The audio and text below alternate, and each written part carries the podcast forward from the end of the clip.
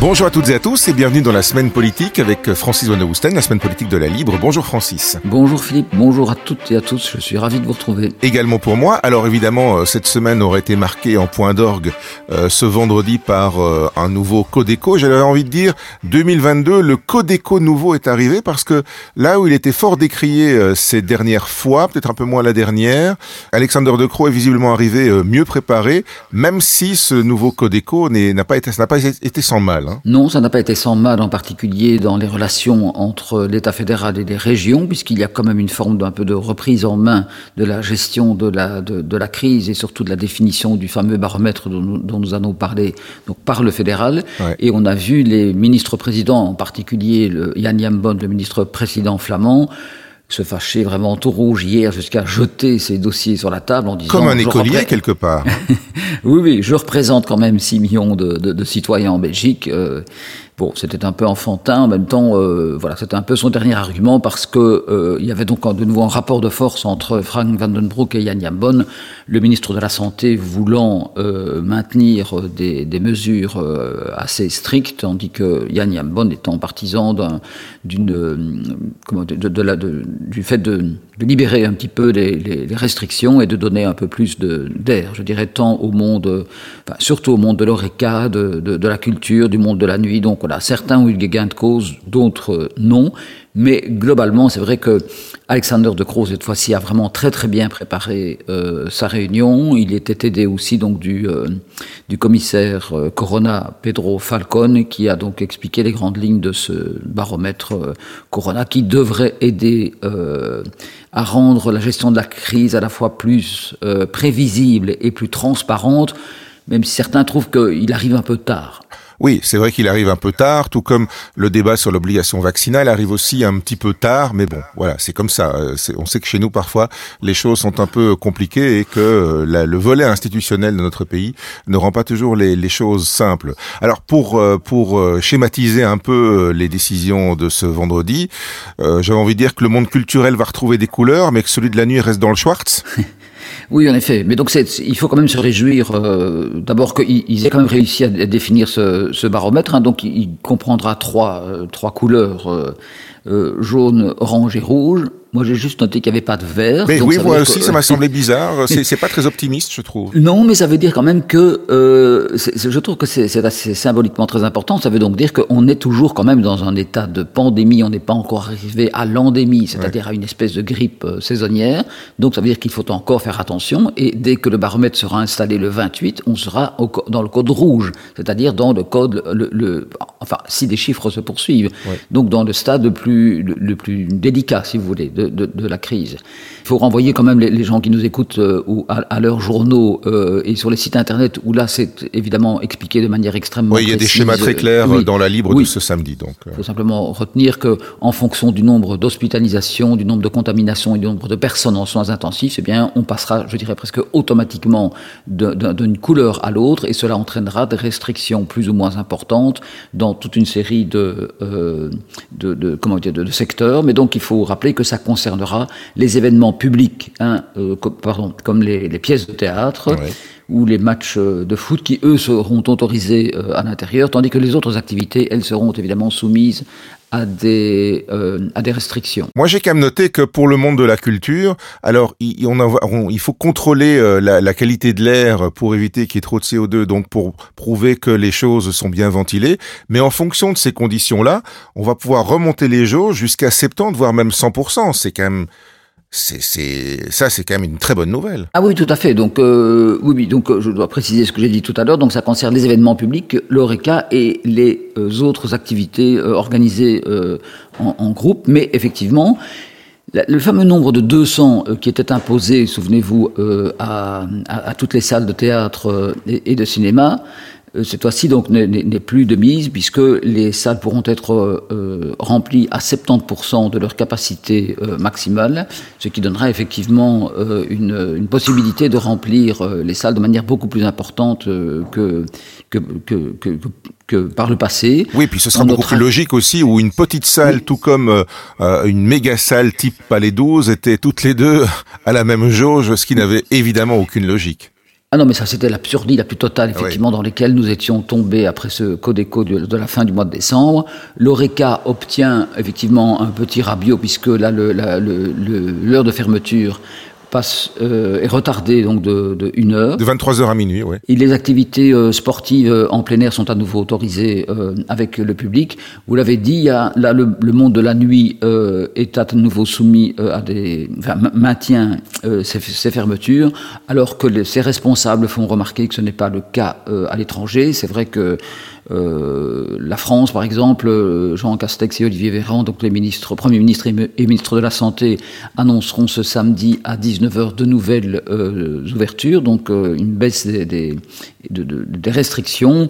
Mais voilà, on sait très bien qu'en Belgique, quand on donne de l'air d'un côté, il faut fermer de, de l'autre, même si Alexander de Croo a dit que ces mesures ne seront pas maintenues un jour de plus, mais il, il n'est pas certain. Trop, ouais, voilà. Parmi les mesures, je note aussi qu'il y a une petite modification concernant le, le pass euh, va, euh, vaccinal, le Covid Safety Kit, puisqu'effectivement, là maintenant, là, on, on, va vers une obligation, si vous voulez, d'une troisième dose pour obtenir ce pass euh, euh, sanitaire, puisqu'après cinq mois, cinq mois après la deuxième dose, ce pass ne sera plus valable, ce qui donc pousse les, les gens à euh, se faire injecter la troisième dose. Voilà, il faudra juste qu'on se dépêche peut-être un petit peu euh, pour que euh, les, les plus jeunes qui ne sont qui n'ont pas encore été convoqués le soient et qu'ils aient le choix en tout cas. Oui, alors là, effectivement, la vaccination des enfants a bien commencé, mais on note quand même dans les dans les enquêtes d'opinion que les, les parents, même les parents vaccinés, on éprouve certaines réticences à faire vacciner leurs jeunes enfants à partir de, de 5 ans.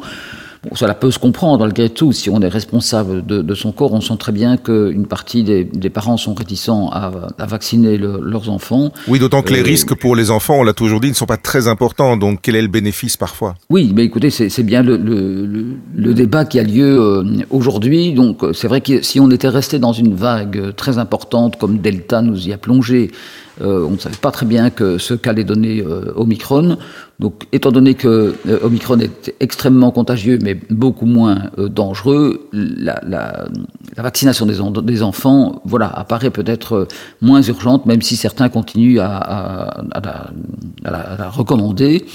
Donc euh, voilà, on sent très bien en tout cas que les antivax euh, ne veulent pas aller euh, jusque-là. Mais je veux dire que même dans certaines familles de, de vaccinés, des personnes qui sont pour la vaccination, la vaccination des enfants pose, comment dire, pose, pose des questions. Donc, oui, euh, se poser des questions, c'est toujours bien aussi. Hein, donc, euh... Oui, oui, oui. Mais donc, euh, cela dit, j'espère que le mouvement, il faut quand même rappeler que la Belgique est un des pays les plus vaccinés. Donc, euh, c'est très bien, même s'il y a des différences sous-régionales et que Bruxelles est moins vaccinée que les autres euh, régions. Mais donc, globalement, la Belgique s'en tire bien. Et évidemment, les antivax donnent encore beaucoup de voix et on attend une une très grande euh, manifestation euh, à, Bruxelles, mais euh, voilà, ça c'est un petit peu les antivax de tous les pays qui vont se retrouver euh, à Bruxelles. Il y, a, il y, a, quand même une remarque que j'ai vu poindre dès euh, vendredi soir euh, un peu partout, c'est que le baromètre, donc, ça y est, il est là, c'est bien, mais que malgré tout, c'est toujours un peu le politique qui va faire la pluie et le beau temps. Ce ne sera pas uniquement des critères scientifiques. Oui, mais ça, j'ai envie de dire que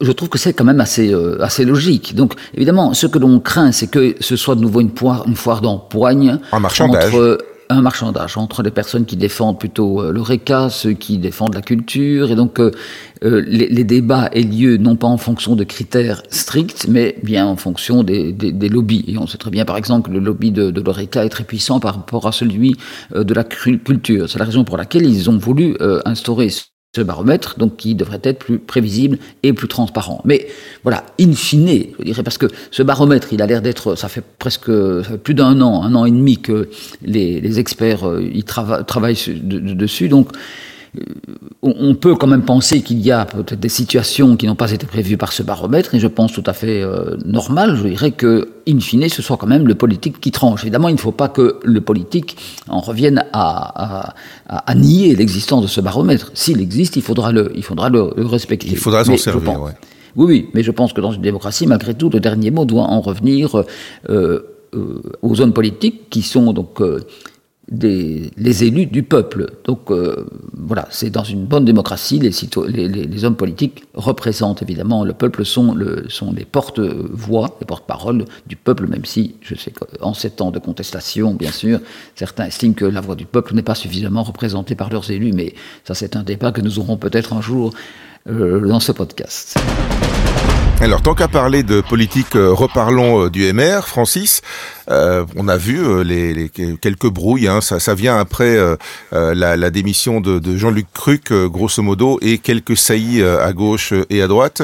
on dit mouvement réformateur ou mouvement réactionnaire Parce que voilà, le, le, le, MR est un peu décrié par tant par le PS que par ses partenaires libéraux flamands. Oui, c'est vrai qu'il y a depuis puis début même une, fracture quand même entre euh, le VLD, donc les libéraux flamands, et le MR, les libéraux euh, francophones.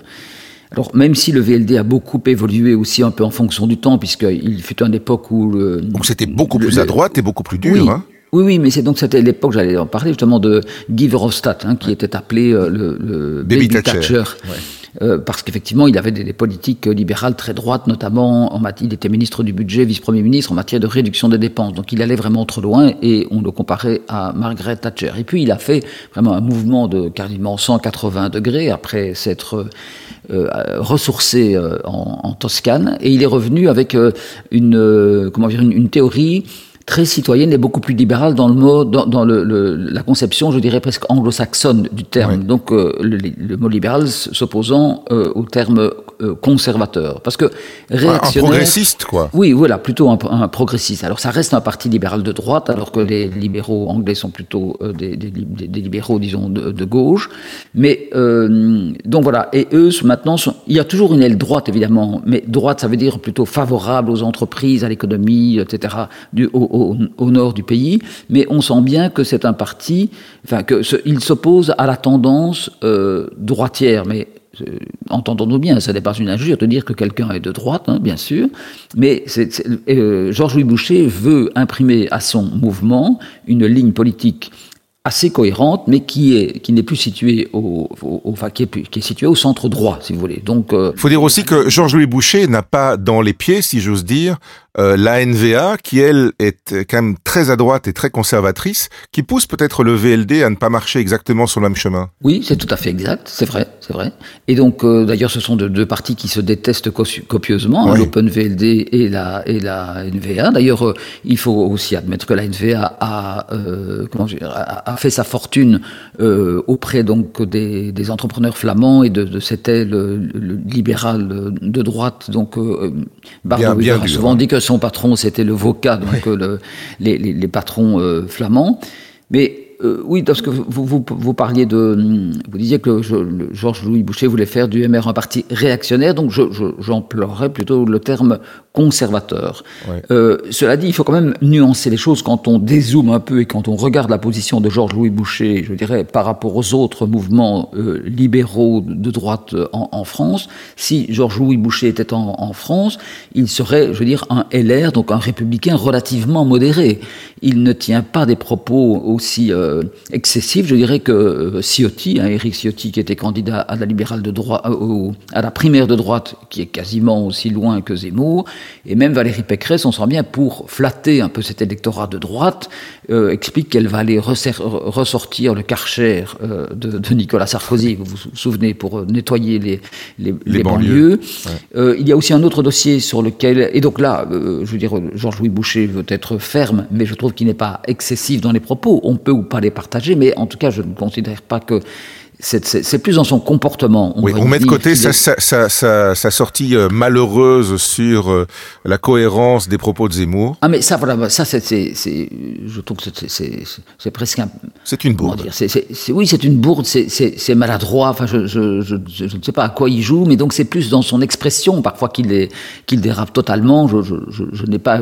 On peut ne pas avoir beaucoup de sympathie pour Valérie Pécresse, de là à dire que on salue la cohérence des propos de Zemmour. Oui, c'est la cohérence dans la la, dans, dans la bêtise et dans l'excès. Donc je, ne, je, ne vois pas vraiment ce qu'il a cherché, sauf à être un peu original. Et c'est un peu, c'est un peu son, son souci, c'est qu'il veut absolument toujours se distinguer des autres. Et c'est vrai qu'aujourd'hui, quand on fait de la politique, si vous tenez des propos nuancés, ils passent relativement inaperçus. C'est dommage, et je le regrette du matin au soir et du soir au matin. Mais donc, il fait partie de cette génération qui croit que pour être entendu, il faut être excessif dans tout ce, dans, dans tout ce que l'on dit. Et c'est tout à fait euh, regrettable. Mais sa position, par exemple, concernant le nucléaire, en France, elle passerait totalement inaperçue. Mmh. En France, donc tous les partis, y compris euh, les, les, socialistes, sont pour la prolongation des centrales nucléaires. Ils vont donc même en construire de nouvelles. Il y a deux seuls opposants au nucléaire en France. Ce sont les, les Verts, donc euh, Jadot, et, euh, et Jean-Luc Mélenchon. Les, autres sont pour la, pro la, prolongation des centrales nucléaires. Donc là, je ne pense pas que Georges-Louis Boucher soit, fasse preuve de, de, de réactionnaire ou, ou, ou qu'il soit même conservateur. Là, il est dans une ligne presque de progrès, je dirais, entre, avec beaucoup de guillemets, par rapport euh, à la France. Mais donc, ce que je veux dire, c'est plus, c'est la personnalité de Georges-Louis Boucher, en tout un cas. Un peu chien fou, dont, comme ça. Oui, c'est le, oui, oui, oui, c'est le moins qu'on puisse dire. Donc, c'est, c'est, un coq qui aime se, se pavaner, se faire remarquer, mais par et qui, et qui veut absolument, je crois que, il fait partie, c'est peut-être un défaut de jeunesse, je ne sais pas, il veut absolument marquer, si vous voulez, le, le, le parti dont il est, dont il est membre, de, de son, de, de, de, sa patte, et il veut laisser un peu une trace, même s'il est encore très jeune, dans, dans, dans l'histoire. C'est la raison pour laquelle il veut aussi rebaptiser le mouvement réformateur, qui est une espèce de, de mastodonte, si vous voulez, qu'il a hérité des, des autres, mais ça, tout, quasiment tous les présidents du, du, des libéraux ont fait ça. Mais il faut dire aussi que le, le, le MR, c'est né de l'association avec le, le, FDF à l'époque, devenu Défi euh, depuis, parce que voilà, autre, autrefois c'était euh, le, parti euh, réformateur libéral, le, PRL, et que Georges-Louis Boucher revendique l'étiquette libérale. Donc ce serait logique quelque part qu'il la remette dans le nom du, du, mouvement. Oui, oui, mais je veux dire que ça, ça signe aussi un, un, un, comment dire, un comportement ou en tout cas une volonté de faire le parti, de dessiner le parti à son image. Mmh. Je, je, disais, il y a quelques années, Daniel Ducarme, oui, oui, donc euh, l'ancien président du, du, du, PRL, a voulu rebaptiser son, son parti le Parti démocrate. Évidemment, ça faisait, excusez-moi, PD, donc euh, c'est mal parti, parti. Bon, alors il disait c'était parti du Carme. Voilà, ce sont oui. deux, deux, deux, initiales qui sont malheureuses quand on les accole et quand oui, on oui. les prononce. J'en sais quelque chose. Et donc, euh, oui, voilà, et, et donc euh, qu'il veuille remettre le mot libéral dans le nom de, de, de, son mouvement, je dirais pourquoi pas? Mais je veux dire qu'au-delà de ça, on voit bien qu'il a envie, je veux pas dire faire du, plat, du passé table rase, mais il a envie de ce, de nouveau, d'un peu d'un retour aux sources, hein, tout comme en France, chacun se revendique du général de Gaulle, quasiment de, de Mélenchon à, à, Marine Le Pen. Ici, c'est en tout cas OMR, la référence n'est pas de Gaulle, mais Jean Gaulle, ouais. hein, qui a été un grand euh, président du, du, du, parti euh, libéral euh, dans les années 80. Il a été un vice-premier ministre. Euh, C'était un homme extrêmement cultivé, mais qui ouais. était aussi critiqué pour des positions parfois jugées euh, droitières. Ouais, mais c'est un homme qui avait une, une, intelligence fulgurante, qui pouvait vous réciter des pages de Marguerite Duras, euh, voilà, comme cela. Et, et donc, euh, je, on voit bien qu'il y a cette volonté chez Georges-Louis Boucher de façonner le parti à son image, à savoir un parti euh, libéral, mais euh, bien positionné euh, à droite. Et remarquez qu'il a, entre guillemets, une, une, une, une vraie euh, possibilité, en tout cas une, marge de progression qui est euh, énorme, puisque euh, en Belgique francophone, il n'y a pas d'extrême droite, en tout cas, il n'y a pas de parti qui représente l'extrême droite. Le centre est quand même un petit peu comment je dis, il est occupé. Euh, il, il, est, oui, enfin, il est occupé, mais il est faible aussi pour l'instant. Le CDH, malgré les, les, tentatives de, de Maxime Prévost de, de, reconstituer un parti du centre, euh, voilà, a, a, éprouve quelques difficultés. Donc, il a une, comment dire, un, un spectre politique qui, qui, est, qui, est, totalement dégagé. Je parle de Georges-Louis Boucher, et mmh. donc qui pourrait, et, et il est d'ailleurs étonnant que le MR continue à plafonner, je trouve, dans les sondages à 60 euh, mon Dieu, quel lapsus, à 20%, euh, alors qu'il y a, je trouve, une vraie marge de progression à, droite, alors que à gauche, on voit bien que euh, c'est un espace qui est, qui est effectivement très occupé. Bon Francis, quelque chose de positif pour terminer, hein, parce que voilà, c'est le début de l'année, il faut voir les choses avec entrain, se dire que les choses iront mieux, et euh, se féliciter aussi quand euh, quelqu'un accomplit euh, un exploit, particulièrement à, à, son âge, c'est à 19 ans, donc la Belge Zara Rutherford, qui devient la plus jeune femme à faire le tour du monde en solo dans un avion qui pèse pas grand chose, quoi. On appelle ça un ULM carrément, donc c'est quand même, c'est un gros exploit. C'est un gros exploit. Euh, je trouve qu'il faut souligner parce que ça, ça montre que la jeunesse a encore de, de fabuleux rêves. Ouais. Euh, 19 ans, je trouve ça absolument incroyable. C'est quelque chose qui est, qui est arrivé, je veux dire, dans, dans, dans sa tête et qu'elle voulait absolument euh, réaliser. Alors, évidemment, elle a la chance d'avoir des parents qui sont capables de la soutenir euh, et moralement et financièrement, ce qui n'est pas donné à tout le monde. Mais il faut avoir envie d'y aller, il faut avoir le courage d'y aller. Oui, oui, parce que la, la prouesse, évidemment, il faut des moyens financiers, vous l'avez euh, souligné, mais ça ne suffit pas. Je veux dire, il y a beaucoup de, de, de, personnes fortunées qui ne réalisent pas à, ce, à, ce, à cette âge-là un tel exploit, parce que je trouve qu'il faut une force euh, morale, vous l'avez dit, ouais. euh, euh, incroyable. Et donc, euh, voilà, ça prouve que les jeunes ont encore de, de, des rêves. De, de, magnifiques rêves et donc je trouve que cet exploit-là qui est, à la, qui, est, qui est sportif bien sûr mais je trouve qu'il est quasiment plus euh, humain. Mm -hmm. euh, le fait de s'être posé comme ça dans, dans, dans, dans un... J'ai oublié le nombre du, du nombre de pays qu'elle a, qu'elle a visité, enfin, dans, le, dans lesquels elle s'est posée, posé, mais c'est une, c'est une aventure, je trouve, assez considérable. Je ne sais pas si elle va ouvrir la voie à une, à une espèce de compétition, si vous voulez, de, de, de, de, de ce type-là, avec ouais. un avion très léger. On, on avait appris qu'elle était partie, et puis tout à coup, voilà, la, la, la voilà revenue, euh, la tête dans les étoiles, avec un large sourire. Je, je, je trouve ça magnifique. Comme, et attendue par d'autres jeunes sur la piste du tarmac où elle s'est posée, d'autres jeunes filles notamment, qui, euh, qui elles aussi rêvaient euh, d'accomplir des choses et de, et de vivre leurs rêves. Je trouve ça fabuleux. Oui, mais ce que je voudrais dire, c'est qu'elle, elle a choisi son exploit-là parce que c'était ce, ce, dont elle rêvait. Je pense que tous, enfin, quel que soit notre âge, mais là ouais. on parle des jeunes, voilà, tous les jeunes euh, peuvent trouver dans leur vie quotidienne des raisons de, de rêver des, et des défis à, à, à, dépasser. Je pense que c'est un peu euh, une richesse dans la vie que de pouvoir euh, voilà, se, se projeter, se, se, se, mettre des défis incroyables et avoir la force de les réaliser. Euh, et il ne faut pas toujours euh, beaucoup d'argent pour le faire. Et c'est la destinée de l'espèce humaine, hein, malgré tout Se dépasser. En effet, on peut gravir une montagne, on peut... Enfin, ou faire des choses, comment vous dire, encore plus, plus terre à terre, mais l'important, c'est de progresser dans la vie. On se retrouve lundi pour jeter un coup d'œil sur l'actualité euh, politique de la campagne présidentielle française. Mon cher Francis, bon week-end, bonne semaine et la semaine politique revient vendredi prochain. Merci beaucoup, merci, bonne journée, à très bientôt.